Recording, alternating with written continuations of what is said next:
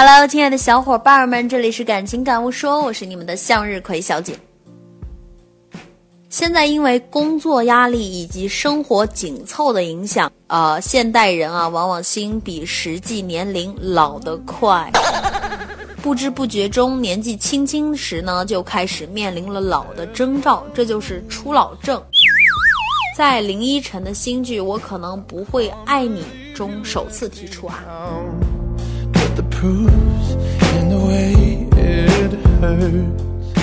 呃，后来我看到了这个网络上面有关于初老症的一些现象，我一开始以为我是升华了，后来才发现其实原来我是老了。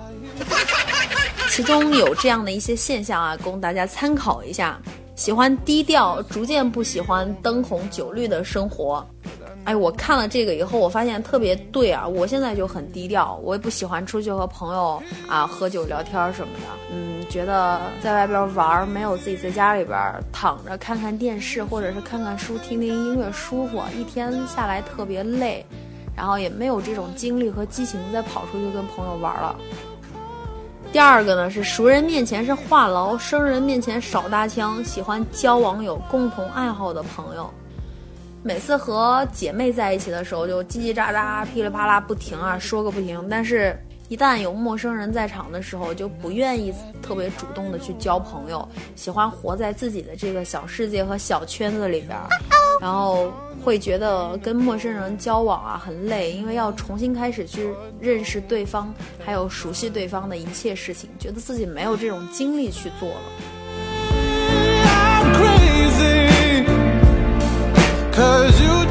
第三个呢，可以不看电视，但是热衷于玩微信、智能手机、电脑是必需品。因为我天天特别闲呐，你看我总是坐着、躺着，或者是晚上的时间就在家里边沙发上歇歇。那我干什么呢？我只能把手机掏出来，通过手机这种方式去了解周围朋友都在干了什么，然后也不被这个社会所抛弃，知道发生了些什么事儿。所以特别热衷于玩这些什么微信啊、电脑啊，根本就离不开。第四点呢，最常说的一句话就是心态健康最重要。我现在充分的认识到这一点的重要性，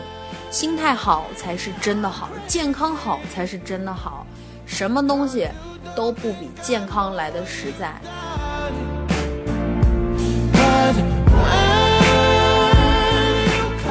然后第五呢，开始喜欢研究国学、历史、天文、地理，向往退休后的生活。其实这一点不是大部分人都有的一个情况，但是你会发现自己开始变得宁静了，喜欢啊养点小花、养点小草什么的。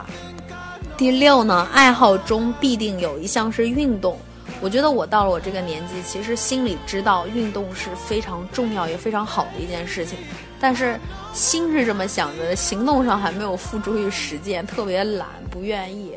谁不知道运动是好的呀，是吧？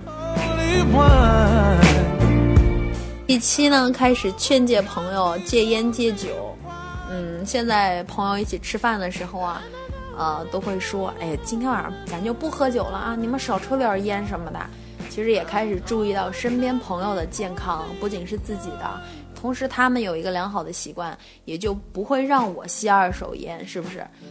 八呢，有意无意开始缩小精炼朋友的圈子，这个其实跟刚才说的那条很像，呃，希望自己的朋友能够少一点儿，然后经常和自己联系，咱们把范围缩小了，但是。感情要更加密合密切，不像年轻的时候啊，特别喜欢广交朋友。最后发现，其实人的身边就那么几个位置，根本容纳不了那么多人。啊，新的人加入了呢，旧的人就要离开，因为我没有那么多时间和每个朋友都保持密切的联系啊。所以现在我就觉得，还是那些和自己一起走过了很长的路的朋友比较重要。九，开始买以前舍不得买的东西。啊，这个我觉得主要还是归因于我们现在的整个生活的层次比以前高了。以前有的时候会向往新奇，希望什么都拥有，但是不一定注意这个东西的质量和品质。嗯，我不知道大家有没有，就是家门口有那种小夜市，经常会出去逛，然后在小夜市上面捡一些、淘一些乱七八糟的小玩意儿。什么那种塑料拖鞋呀，或者是头花发饰啊，然后什么打底裤啊什么的。现在我就不爱上那儿去买了，因为总觉得买回来穿不了两次就都扔了，会希望买一些质量好的、品质高的、看上去比较有档次的东西。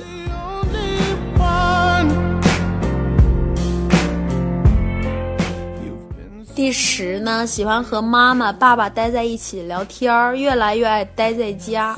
我几乎是全中了这些东西，所以我特别感触。我会想到那些已经过去了的青涩的青春。这个面对这个初老症，我想给大家提几个醒啊，就是首先，久坐上网，脊椎腰椎肯定就会先退休了，所以要真的要经常动一动，运动一下。然后肠道是身体最先衰老的地方，所以这个消化系统非常重要啊。这个也还是得多运动，然后要多吃营养的东西。